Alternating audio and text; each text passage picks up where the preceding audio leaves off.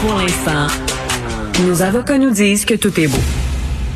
Alors, ce week-end, le grand quotidien britannique The Guardian a publié un texte très intéressant euh, sur les travailleurs de la santé qui trouvent ça très, très dur de devoir soigner euh, des gens qui euh, sont pas vaccinés, c'est-à-dire qui ont été irresponsables, qui ont pas euh, qui pas observé, qui ont pas respecté les règles sanitaires, rien de ça. Puis après ça, ah, ils se retrouvent à l'hôpital, ils vont les soigner, ils vont les soigner pareil, mais ils trouvent ça très frustrant. Je vais vous citer le trois extraits de témoignages de travailleurs de la santé. Il y a quelqu'un qui dit, il n'y a rien de plus décourageant que de voir une personne se retrouver aux soins intensifs parce qu'elle a refusé un vaccin qui était disponible gratuitement et dont l'efficacité est scientifiquement prouvée. Il y a quelqu'un d'autre qui dit, j'ai été 12 ans dans l'armée et dans le cadre de mes missions, j'ai reçu tous les vaccins possibles et impossibles. C'est extrêmement frustrant de voir autant d'individus tourner le dos à la science par leur irresponsabilité. Ces gens transforment nos urgences en champs de bataille et finalement, il y a quelqu'un d'autre qui dit c'est difficile pour les médecins et les infirmières de traiter des malades non vaccinés. Ils ont l'impression de risquer leur vie et celle de leur famille pour des gens qui se foutent royalement d'eux. Nous allons parler avec le docteur François Marquis, chef des services des soins intensifs de l'hôpital Maisonneuve-Rosemont, que vous connaissez bien. Bonjour, docteur Marquis. Bonjour. C'est un tabou, ça, j'imagine. Il n'en parle pas vraiment euh, publiquement, mais c'est vrai que lorsqu'on est un, médecin et puis que on voit ces gens-là qui euh, disent Ah, les infirmiers, les médecins se plaignent la bouche pleine, il n'y a pas vraiment de pandémie, le vaccin c'est de la merde, etc. On nous ment. Et là, quand ils tombent malades, la première chose qu'ils disent, c'est Oh, j'ai besoin de la science, j'ai besoin de la médecine, j'ai besoin de vos connaissances et vos expertises. Ça doit être fatigant, pas à peu près. Euh, c'est très, très difficile, effectivement, et c'est une préoccupation qui est rendue majeure parce que tant qu'il n'y avait pas de vaccin, là, ben, veut, veut pas, là, c'était comme une grosse malchance mm. planétaire. Il faut pas l'oublier, le Canada, on a eu droit à des vaccins, on a plein de vaccins, et il y a plein de pays là, qui rêvent juste d'être à notre place. Et une des choses qui est épouvantable, c'est qu'une bonne partie de ces gens-là étaient à la première ligne au début en disant qu'est-ce que le gouvernement fait, qu'est-ce que la science fait, où sont les traitements, où sont les vaccins? Les vaccins sont arrivés à une vitesse record, des vaccins de qualité qui fonctionnent. Et ah non, là, c'est pas assez bon pour nous autres, ça. C'est que vous autres prenez le vaccin, nous, nous, on, on va passer à travers autrement. Et effectivement, quand on les voit arriver, c'est moralement épuisant. Et c'est vrai qu'on s'en occupe, et c'est vrai qu'on s'en occupe euh, comme tous les autres patients. Mais ce qui est pas rare aussi, c'est qu'en plus de ça, ils ont des demandes qui sont supérieurs à tout le monde, à tous les autres patients. Ah parce oui? que là, oui, oui, parce que là, il y a, y a, toute la culpabilité des fois au niveau des familles, mais là, là, on veut tout, là. Là, on veut les plus grandes ressources, on veut qu'on mette le double, du triple, du quadruple sur ces patients-là, parce que ils ont droit, hein, vous comprenez, ils ont le droit. C'est ça, là, on parle de fatigue compassionnelle, c'est-à-dire c'est très difficile. Puis je comprends les médecins ont de la compassion, puis les médecins travaillent fort, puis ce qui, ce qui, ils ont, ils, ont, quand même, euh, ils ont, fait un serment, puis tout ça. Ils veulent soigner les gens qui sont malades, mais c'est difficile d'avoir de la compassion pour des gens qui, pendant longtemps, se sont foutus de tout le monde. Ben, hein, c'est et, c'est là il y, a, une dichotomie entre le, cœur et l'esprit, dans le sens où on, connaît notre travail, on sait ce qu'on a à faire, tout, tout ça, ça va bien. Il n'y a pas de problème avec cette partie-là. Mais c'est toujours la question, est-ce que tu as le goût vraiment d'aller aider ton voisin que ça fait 15 ans qu'il te fait du trouble? Hein? C'est un peu ça le minding qu'il faut se ben dire. Est-ce que la personne là, qui t'a coupé comme un malade sur l'autoroute, puis là, tout d'un coup, il y a une crevaison, as-tu le goût d'arrêter spontanément là, dans ton cœur? là? T'as-tu vraiment le goût d'arrêter pour dire Hey, toi, t'es le gars qui m'a encastré, là, t'as une crevaison, j'ai-tu vraiment le goût d'aller t'aider? Et, là, l'esprit peut prendre le dessus, le, civisme, la citoyenneté, de dire écoutez, je vais être un bon citoyen, je, vais, je comprends, je peux faire la part des choses. OK. Mais dans ton cœur, le premier premier, la première petite seconde, là, fait mal, celle-là. C'est ah, celle-là. Tabarnouche. Docteur François Marquis, OK, je vais faire une métaphore. Vous allez me comprendre. C'était ma réunion de condo il y a quelques jours. J'habite dans un immeuble à condo, donc vous savez comment c'est, une fois par année, tous les propriétaires de condo se réunissent. Et là, là aussi.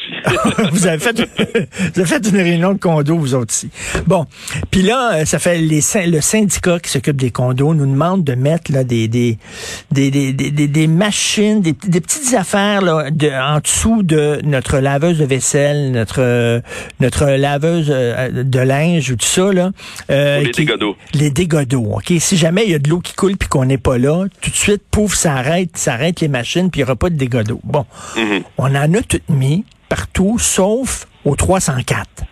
Au 304, le gars, le gars, il veut pas en mettre des, des, des, trucs comme ça, des trucs sensibles. Bon, et il veut pas en mettre. Puis là, on était là au condo, puis on dit pourquoi vous voulez pas en mettre? Non seulement il veut pas en mettre, mais c'est même pas pointé à réunion de condo. Lui, là, s'il y a un dégât d'eau, c'est que c'est pas rien que lui qui va égoutter.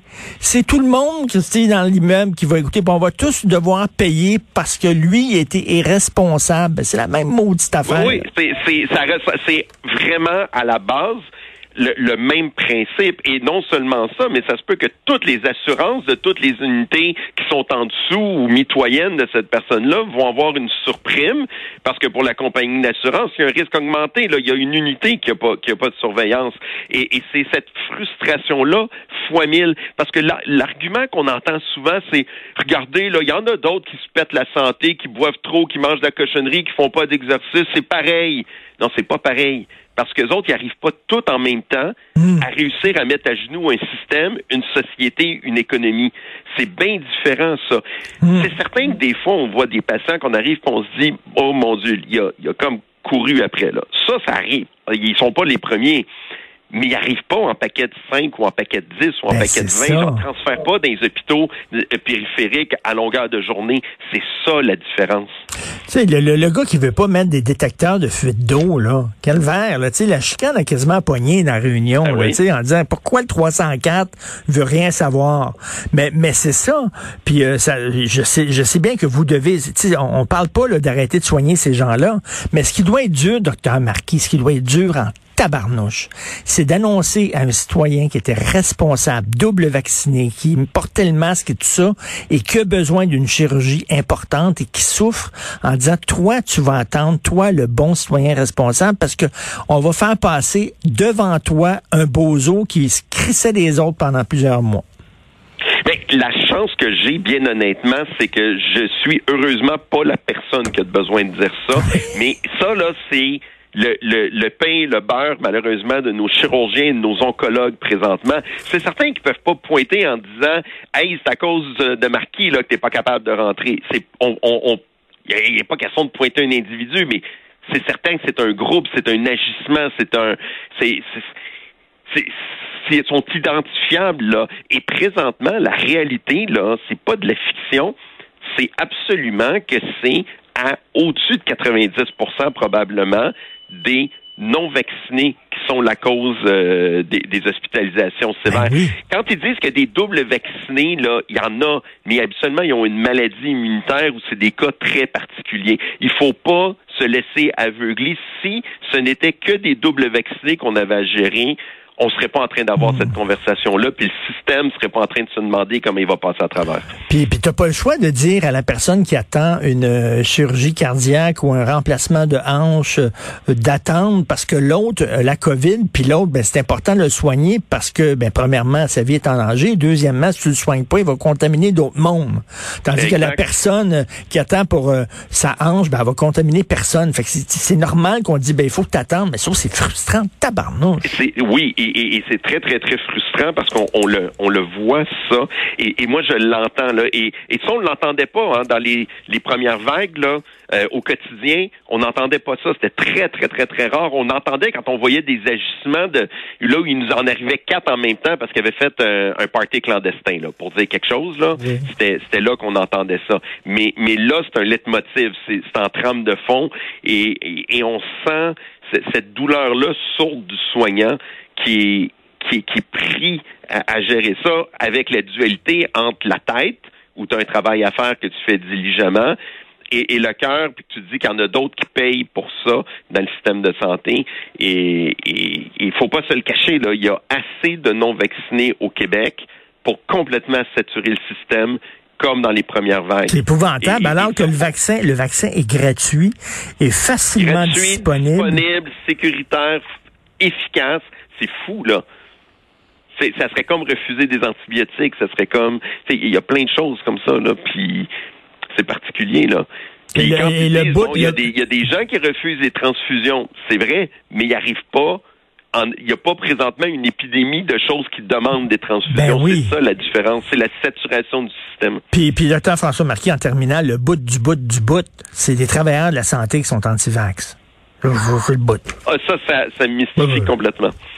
C'est, c'est, c'est extrêmement mystifiant et pour conclure là-dessus, je peux dire que ça amène beaucoup de débats à l'intérieur du corps infirmier, puis que j'ai entendu des choses très dures que moi j'aurais pas eu le droit de dire à une infirmière, mais que les infirmières se disent entre elles. Ben, j'imagine, en disant, hey, tu participes, moi, je suis épuisé, tu me vois, là, je suis complètement épuisé, tu participes à ça, à mon épuisement, à moi.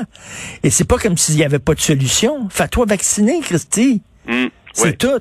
Non, non, eh, merci beaucoup pour votre franchise, hein, docteur François Marquis. Ça fait du bien de d'en parler et de le dire ouvertement. On est écœuré des antivax. Mm. Tanné, écœuré, épuisé. Vous faites euh, énormément de mal. Docteur François Marquis, donc merci, chef de service des soins intensifs de l'hôpital Maisonneuve-Rosemont et bon courage. Merci. Bonne journée.